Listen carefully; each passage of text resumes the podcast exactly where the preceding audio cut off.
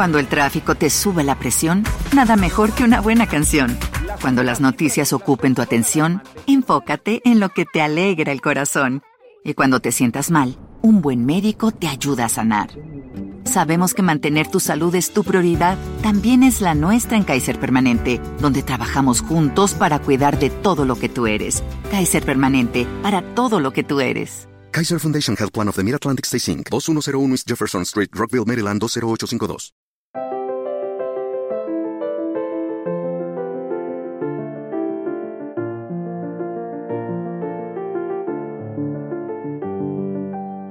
Bienvenidos a Lactando, un podcast de Milcar FM sobre lactancia y crianza con apego, producido por la Asociación Lactando de la región de Murcia. Este es el capítulo 58 y hoy es 24 de enero de, 2020. Vamos a decir 2019, no, actualicémonos. 2020. Yo soy Rocío Arregui, ya me conocéis, y esta vez no estoy acompañada por mis compañeras de Lactando, con el café, las, el bizcocho no saludable. Estoy acompañada con nuestra invitada. Estoy, tengo el gusto de, tener hoy una, un podcast muy especial con nuestra invitada, que es Gloria Coli. Buenas tardes, buenos días, Gloria. Buenos días. Bienvenida a nuestro podcast. Gracias, Rocío. Muchas gracias. Bueno, para nuestros y nuestras queridas oyentes, sobre todo hablamos en femenino, pero nos consta que nos escuchan papás y algún abuelo y en, muchos puntos de, Europa y de América. Eh, Gloria Colli es nuestra invitada hoy y, bueno, digo Gloria Colli, pero se escribe Gloria Colli con doble L y es una pediatra que em, de Estepona, que trabaja en Hospital en Estepona, especializada en en muchas cosas, pero sobre todo en lactancia materna y en crianza, que es lo que a vosotras os, llama cuando le dais a, escuchar a nuestro podcast. Es, una, es la autora del libro Tu lactancia de principio a fin y hemos conseguido que, venga y ella ha aceptado encantada y, con todas las facilidades del mundo a grabar con nosotras esta, esta mañana, conmigo esta mañana. Eh, muchísimas gracias Gloria por, por acceder a la grabación Gracias a vosotras por contar conmigo. Es, un placer. Es un placer mutuo. Bueno, Gloria, para, para vosotras vais a escucharla ahora, pero además tengo el, el gusto de, decir en primicia que también va a venir a Murcia y que vamos a participar con ella. Va a venir a dar una charla, una conferencia el próximo mes de marzo.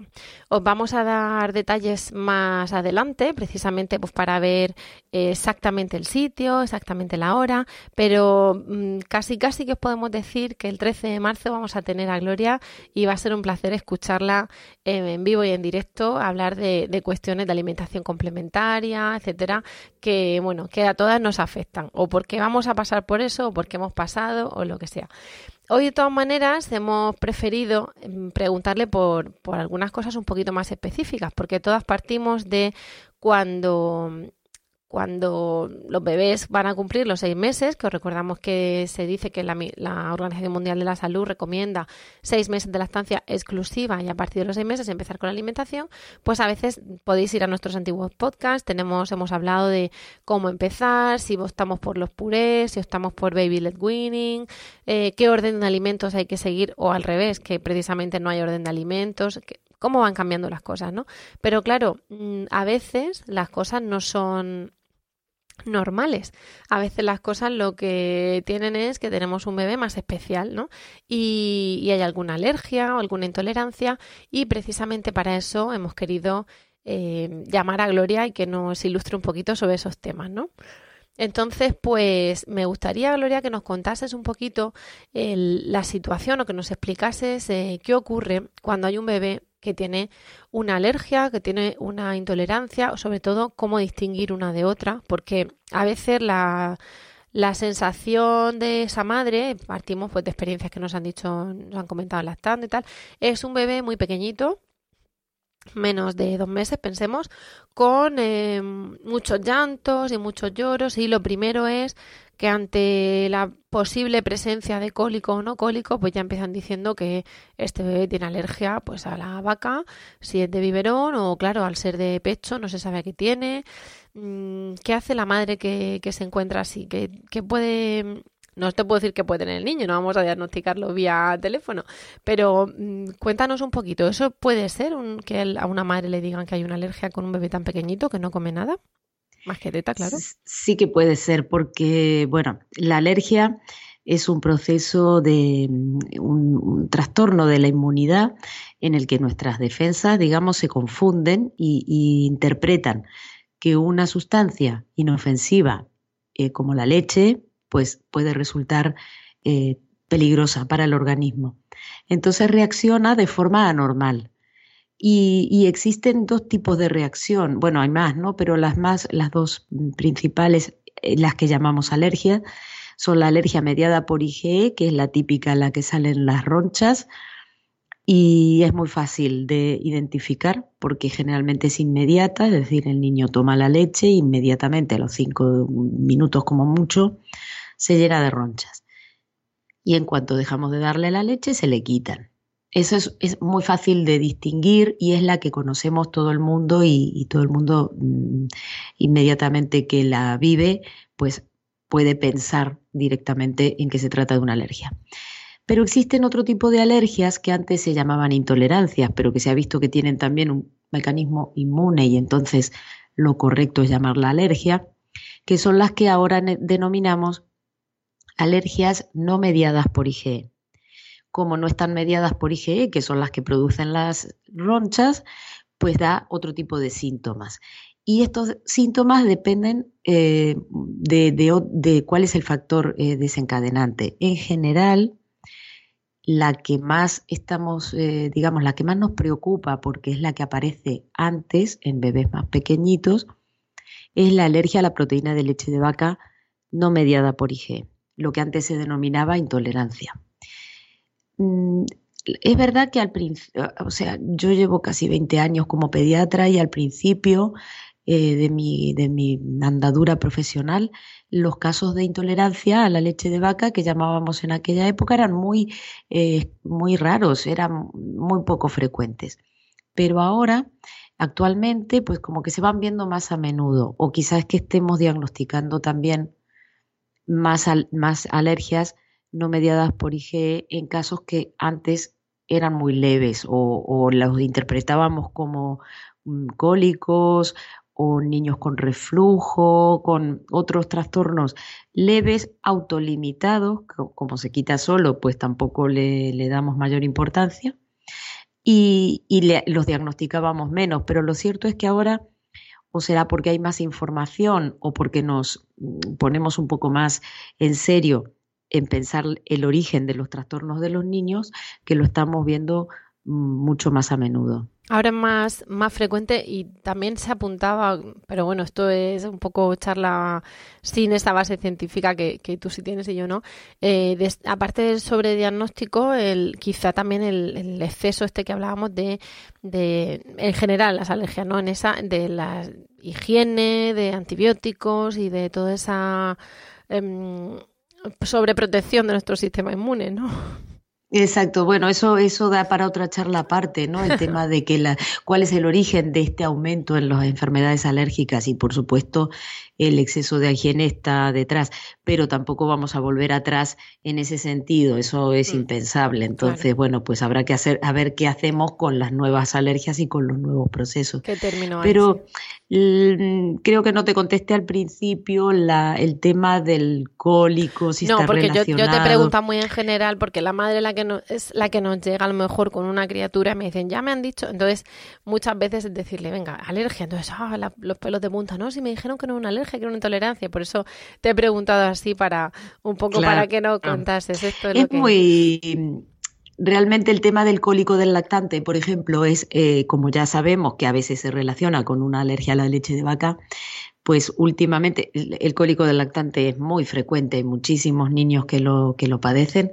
Y entonces, bueno, pues si de pronto tenemos una enfermedad que sabemos cómo tratar y, puede ser la causa del cólico que tiene nuestro niño, pues mira, nos agarramos a ese, a ese clavo ardiendo, ¿no?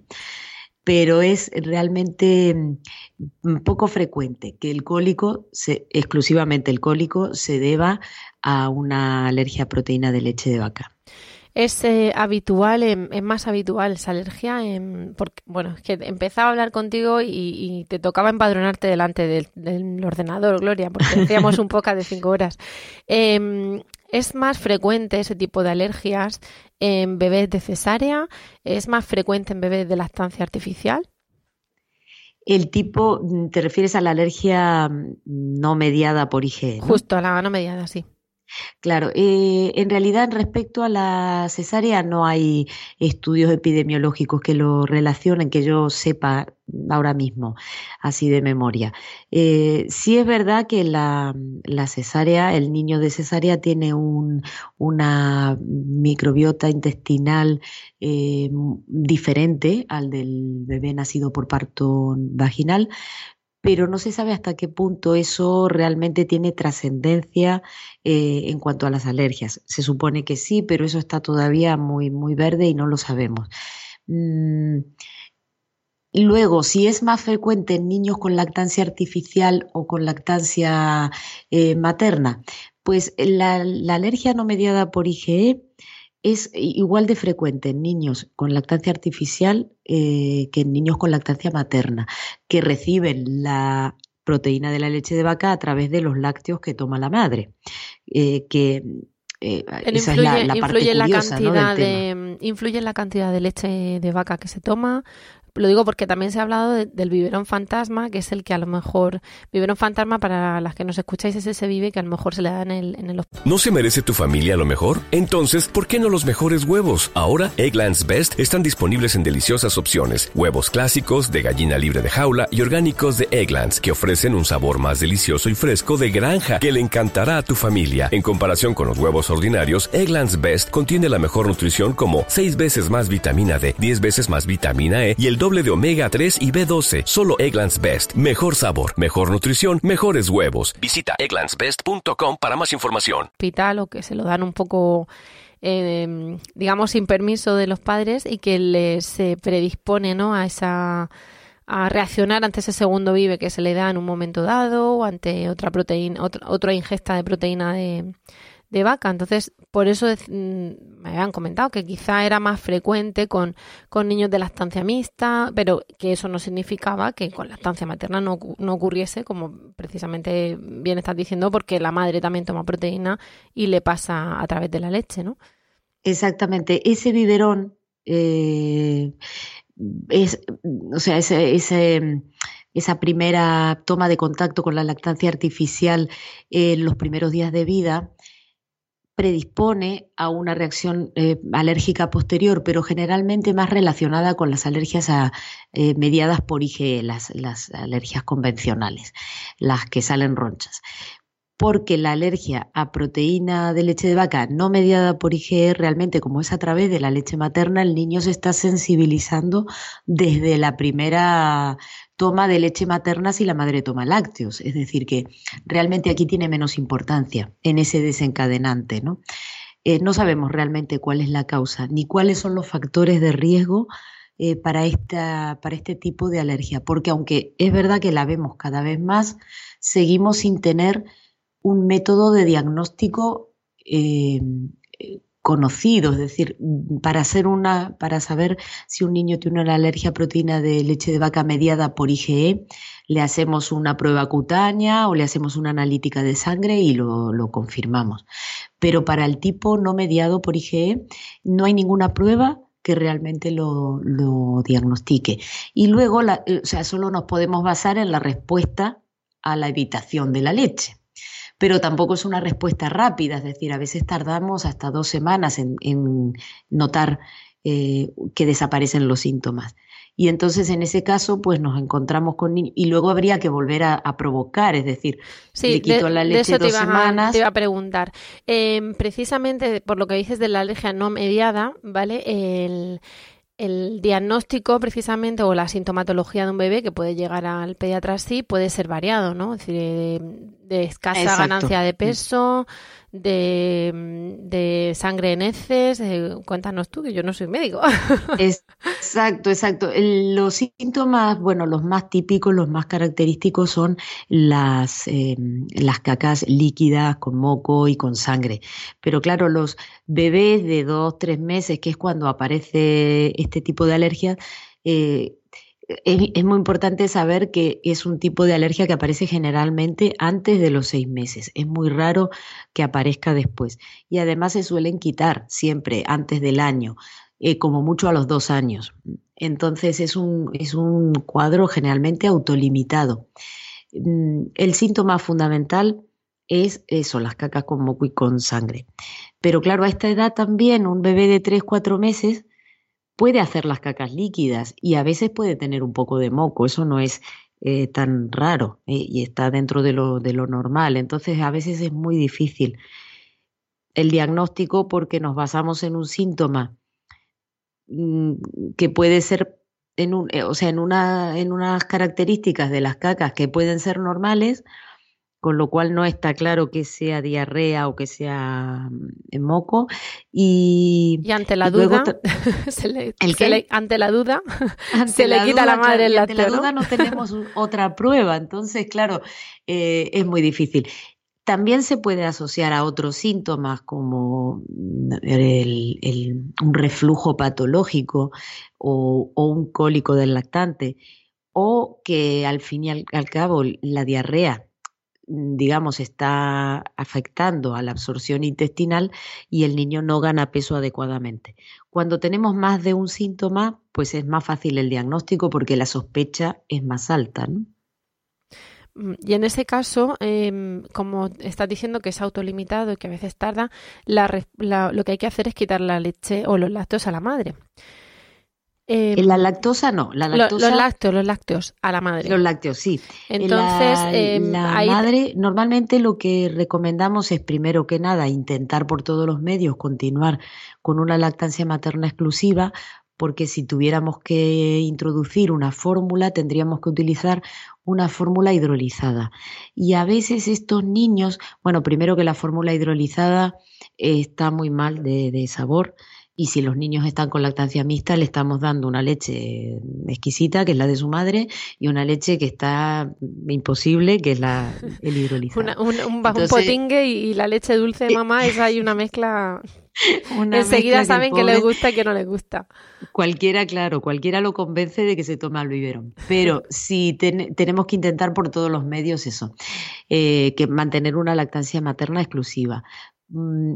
Además de que, lo, de que, de que las fórmulas a veces están hechas con, con proteína de leche de vaca muy modificadas para que no den reacción, pero que incluso niños muy, muy sensibles pueden necesitar fórmulas muy, muy, muy hidrolizadas, muy especiales o incluso con derivados vegetales para no reaccionar porque son sensibles incluso a algunos hidrolizados convencionales.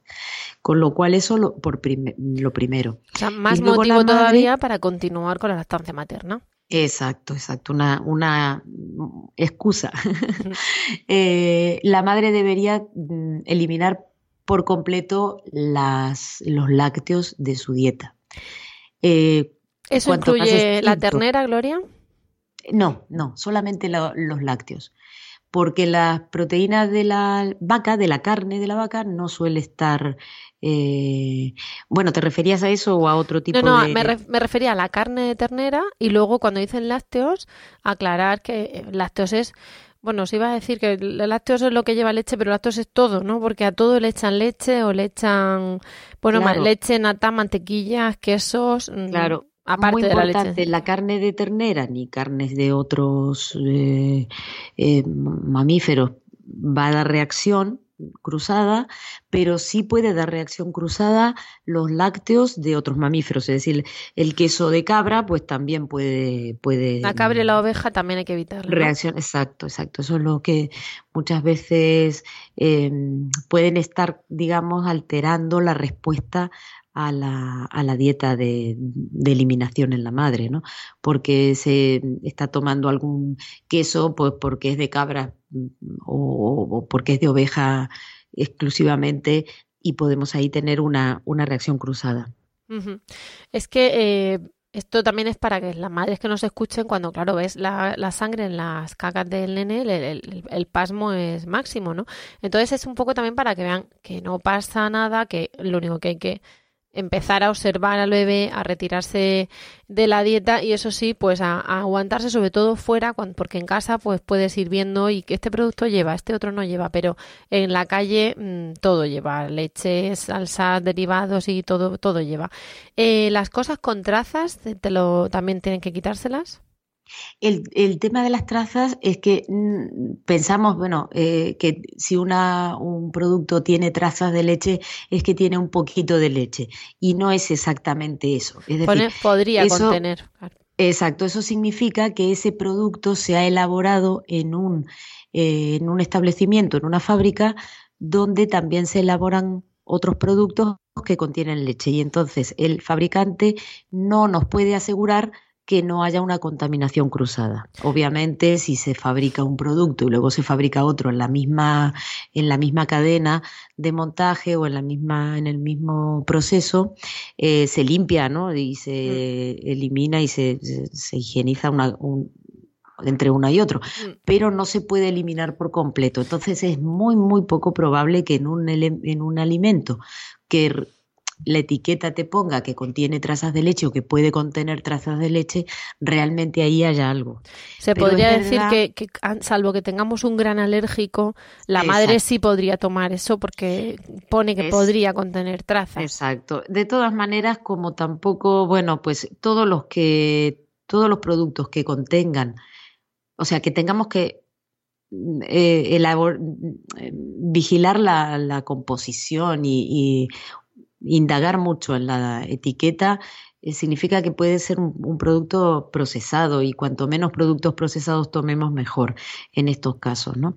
Pero bueno, si, si tiene trazas, eh, ahí hay, hay, que probar, a ver, eh, hay mm, madres que, refieren que después de tomar algún elemento que tiene trazas, alguna, mm, han tenido otra vez alguna deposición con sangre. Entonces, si han visto que hay alguna, alguna reacción, pues lo más prudente es eliminar ese alimento temporalmente.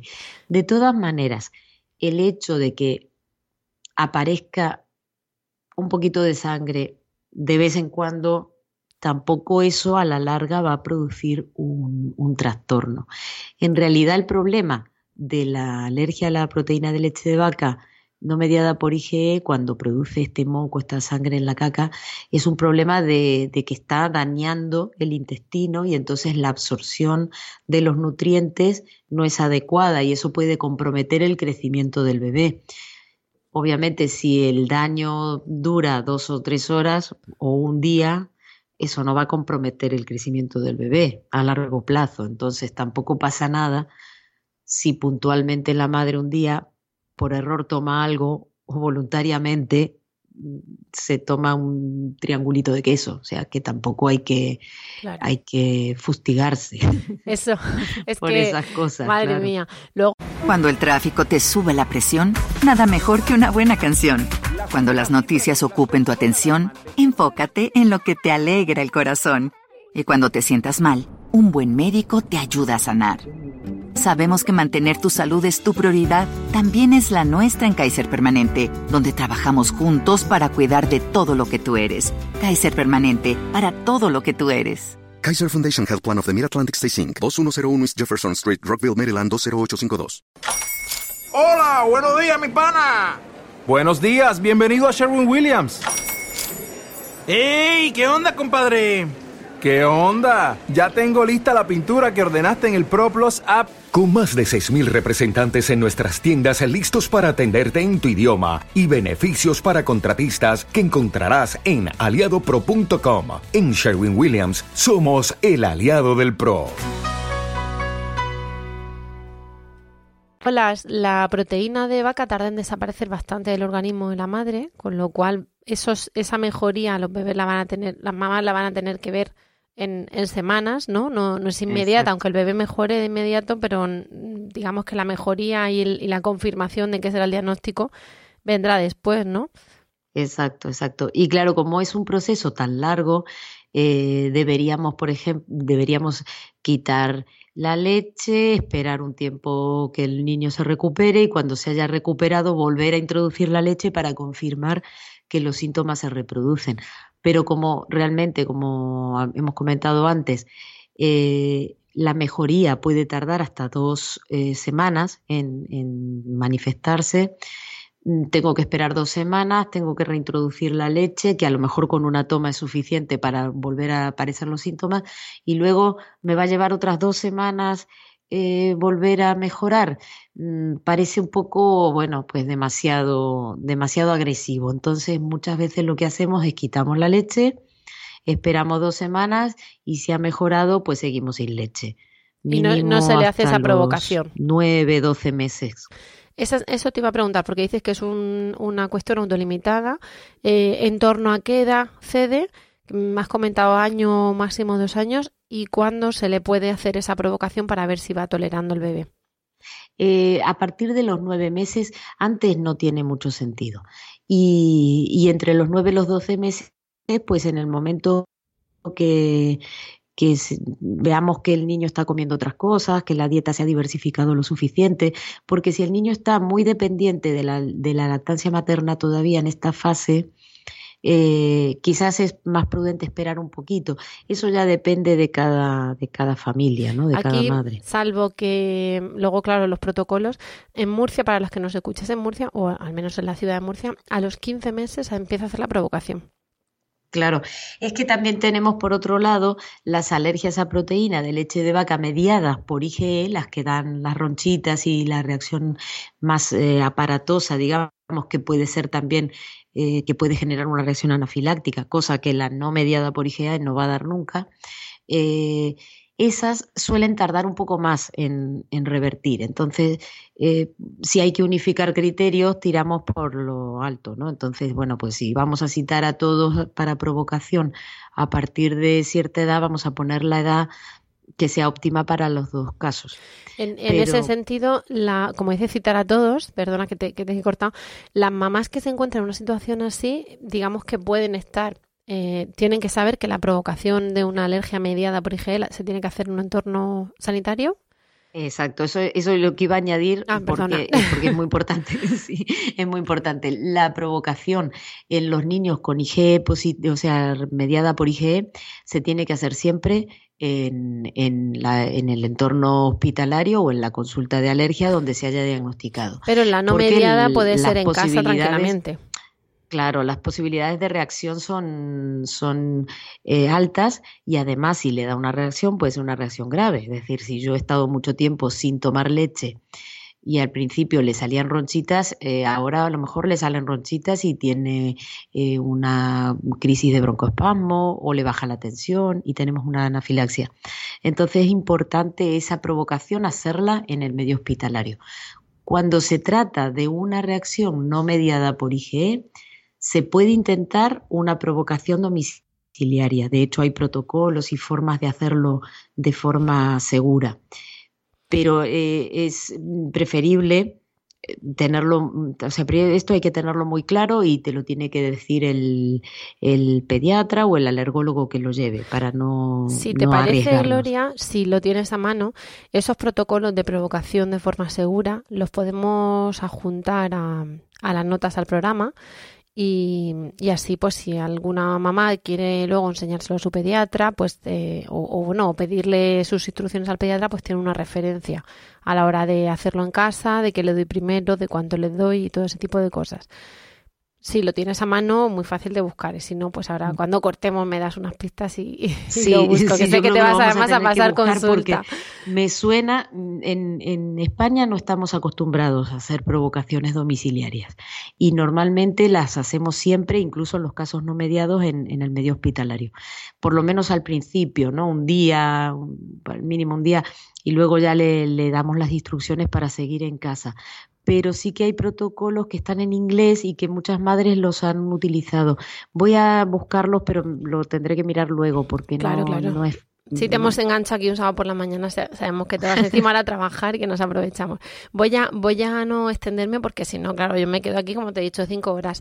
Una preguntita también que tenemos un montón. Porque claro, eh, bueno, a veces esos niños tienen tendencia, por, por cerrar el tema de la alergia, a también tener alergia a soja, a huevo, a pescado. Que es algo que también tendrán que ir viendo las madres, ¿no? Exacto, las, las alergias no mediadas por IgE, como no sabemos exactamente a qué es alérgico, la causa más frecuente sabemos que es la leche de vaca, pero hay veces que incluso reduciendo o, eliminando la, leche de vaca de la dieta de la madre o de la dieta del niño, si está con lactancia artificial, no eh, terminamos de, de eliminar, de desaparecer los síntomas y siguen teniendo todavía deposiciones con sangre o cólicos o algún otro trastorno. Entonces, en esos casos tenemos que eliminar otros posibles alergenos y los más frecuentes mm, son esos, el huevo, la soja, eh, después el pescado y por último los frutos secos. Mm, cuando llegamos a recurrir a todas estas restricciones, la verdad es que la madre se queda muy limitada ¿no? en su, dieta. Entonces es muy mm, importante eh, tener, tener mucho cuidado con cómo, hacemos estas restricciones porque si no la estamos sometiendo a una, a una dieta muy restrictiva que a lo mejor no es necesaria. Claro. Y, y, para, en relación con esto también, y, voy a no comerme más, tiempo del que te he dicho que me iba a comer, em, una de las cosas que tiene relación con esto es de las atopias, el tema de la dermatitis atópica en, en bebés. Entonces, eh, sí quería que me contase sobre un artículo que tienes tú escrito llamado de la marcha atópica, porque quizá estos niños, bueno, quizá, dímelo tú, que yo no soy sanitaria, eh, a veces niños que son tienen esas alergias no mediadas por IgE o, o, no tienen por qué ser alérgicos, tienen esa tendencia a, a la atopia y a ser unos grandes alérgicos en el futuro. Exacto, eso es como que vienen ya con el camino preparado, ¿no?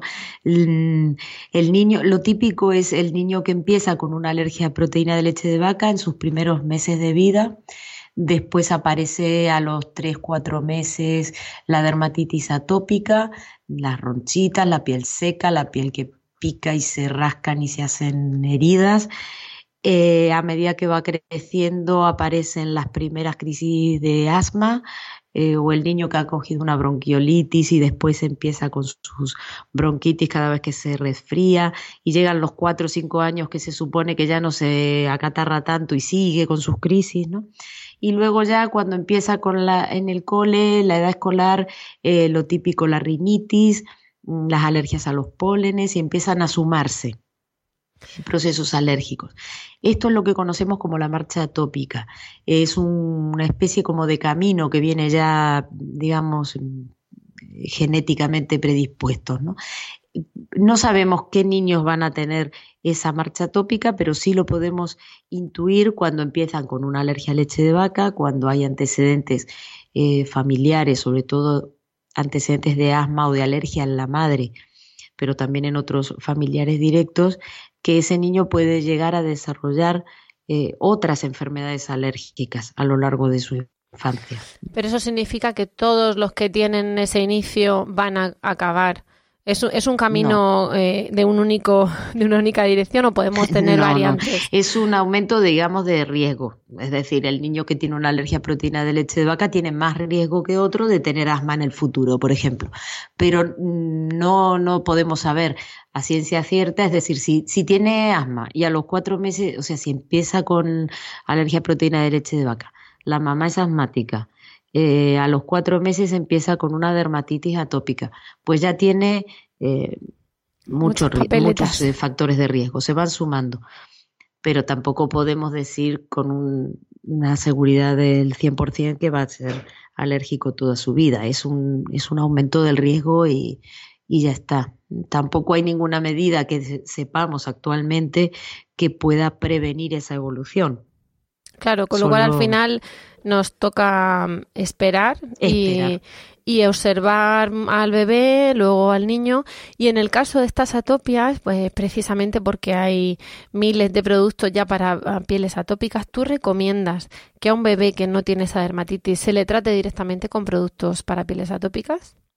Mm, eso precisamente eh, tampoco está demostrado que funcione, es decir, eh, yo sé que el niño tiene muchas probabilidades de ser atópico. He tenido otro niño que tiene la piel atópica y además es alérgico a la leche. Le voy poniendo la cremita para prevenir, pues eso no ha demostrado que, que prevenga realmente la evolución. estamos hablando de, hidratantes, no de corticoides. Exacto, exacto. Hidratantes, emolientes específicos. Siempre es conveniente utilizar una crema eh, digamos, hipoalergénica, de, con pocas, pero ya todas las cremas específicas para bebés son adecuadas, es decir, que tampoco porque le ponga cualquier crema hidratante va a tener más riesgo, pero no es necesario, eso no es eh, una medida eficaz para, para prevenir. Claro, es que ahora parece que la, la moda es eh, ponerle lo, para más sensibles, para pieles sensibles, para pieles atópicas y claro, mientras el niño no tenga esa, esa atopia, ¿no? Pues eh, no haría falta. A lo mejor es un gasto innecesario si son mucho más caras, ¿no? Realmente no, no es necesario y no nos va a servir para prevenir. Si nos gusta la crema, pues fantástico, pero que sepamos que no es eh, efectivo para, para prevenir. Y si el bebé la tiene, Em, aparte de que tienen que acudir a su pediatra, mm, te voy a hacer dos preguntas para, para no quitarte más tiempo. Una es que, qué tiene que hacer, eh, medidas que hay que hacer ante la dermatitis atópica, ¿no? en general. Y otra es qué opinas del estudio o, bueno, o qué opinas en general de la mm, em, el uso tópico de la leche materna, el uso tópico me refiero a ponerlo en la piel de la leche materna en lugar de corticoides como tratamiento de la dermatitis atópica. Ahí va el melón. hay algo de cierto ahí. Eh, bueno, el, tema de la, de la dermatitis, eh, bueno, medidas generales, ¿no? De cuidado de la piel, de la dermatitis atópica. Eh, Mm, es, importante evitar la sudoración, todos los factores irritativos que puedan ser, por ejemplo, eh, que se quede con el pañal sucio mucho tiempo o que le rocen los elastiquitos del pañal, eh, usar toallitas y todas esas cosas que irritan la piel que podríamos evitar. Eh, también es importante la, la ducha mejor que el baño, no hacer baños muy prolongados si le gusta bañarse eh, que no sean muy prolongados. Quizá tampoco es necesario bañarlo todos los días.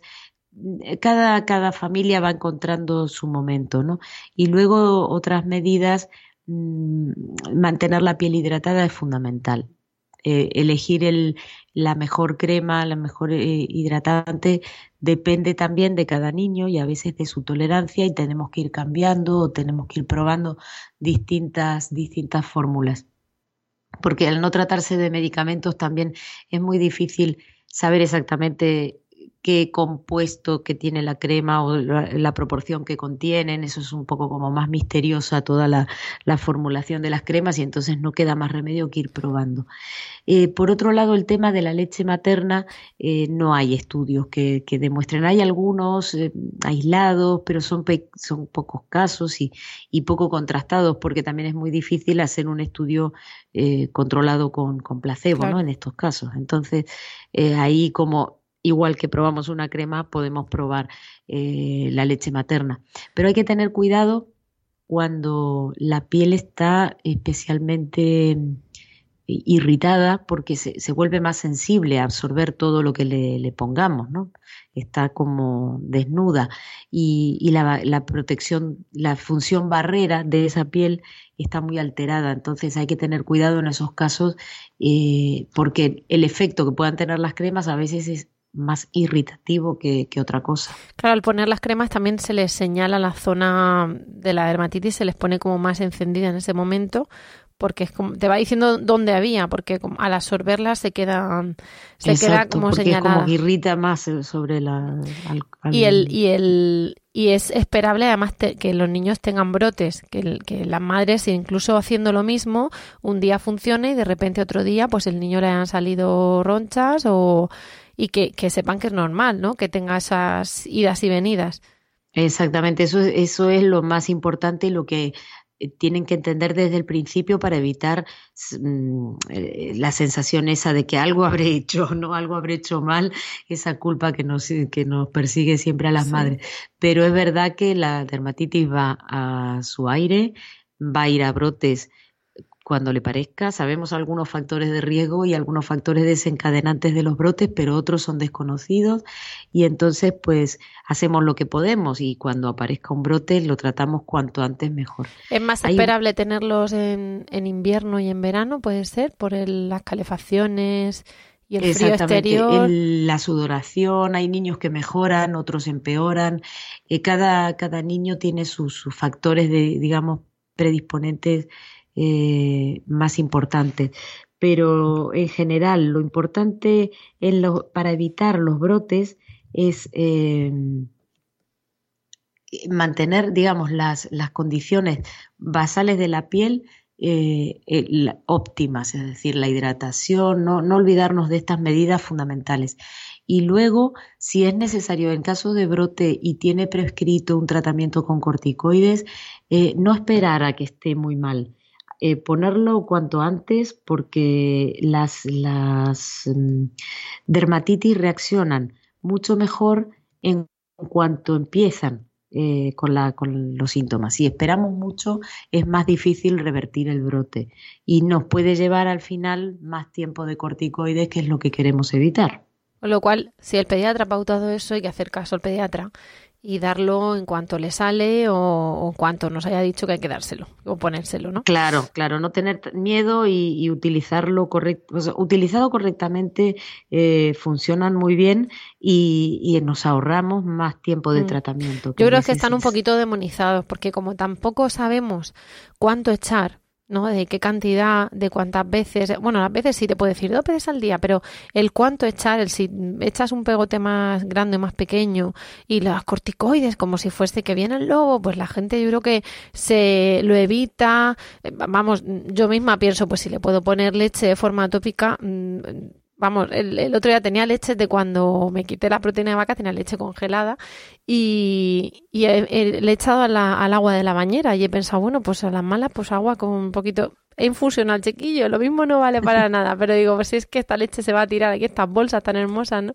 Porque, porque no hace daño, por decirlo así. Pero es verdad que en el momento en que cualquier cosa que te ha dicho el pediatra, pues eso tienes que cumplir, que para eso pediatra ha estudiado medicina y después pediatría y tú como mamá tienes que ponerte en, en sus manos. Y ropa, perdona, Gloria, ropa de algodón también, ¿no? Sí, la ropa también es importante, ropa de algodón, cuando hay un brote, intentar que las costuras queden hacia afuera para evitar el roce.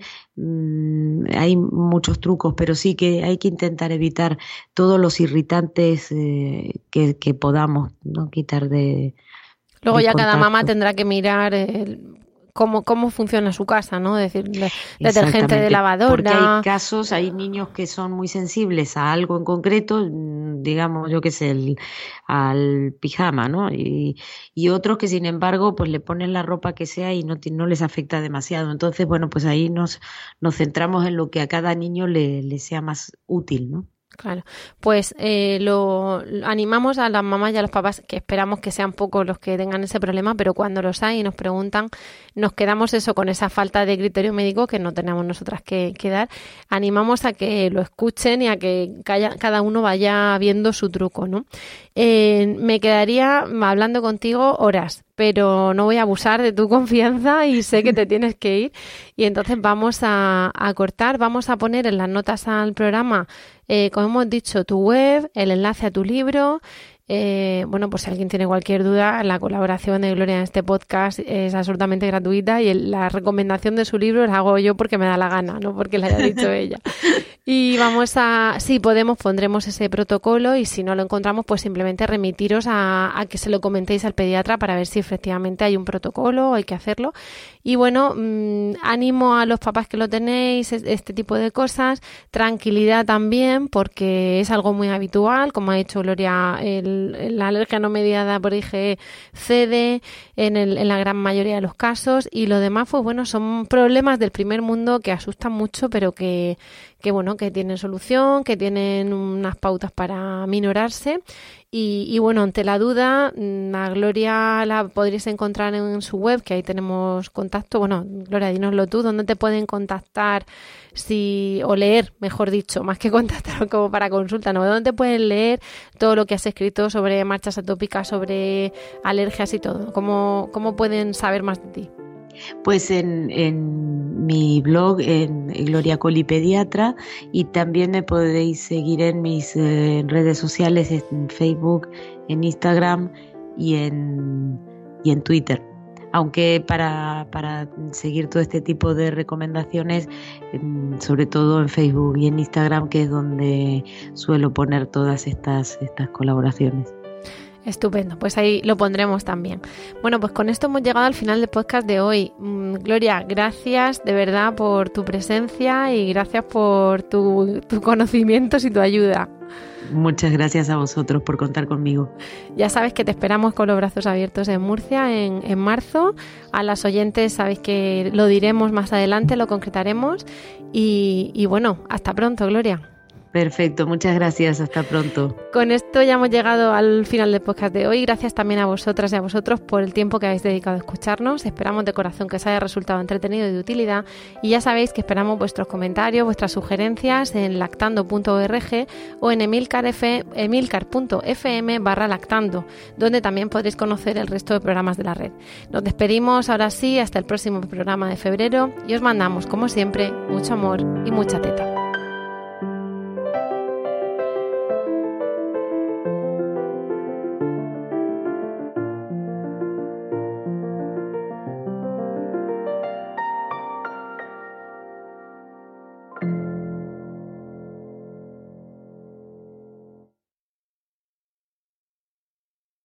Judy was boring. Hello. Then Judy discovered ChumbaCasino.com. It's my little escape. Now Judy's the life of the party. Oh, baby, mama's bringing home the bacon. Whoa, take it easy, Judy. The Chumba life is for everybody. So go to ChumbaCasino.com and play over 100 casino-style games. Join today and play for free for your chance to redeem some serious prizes.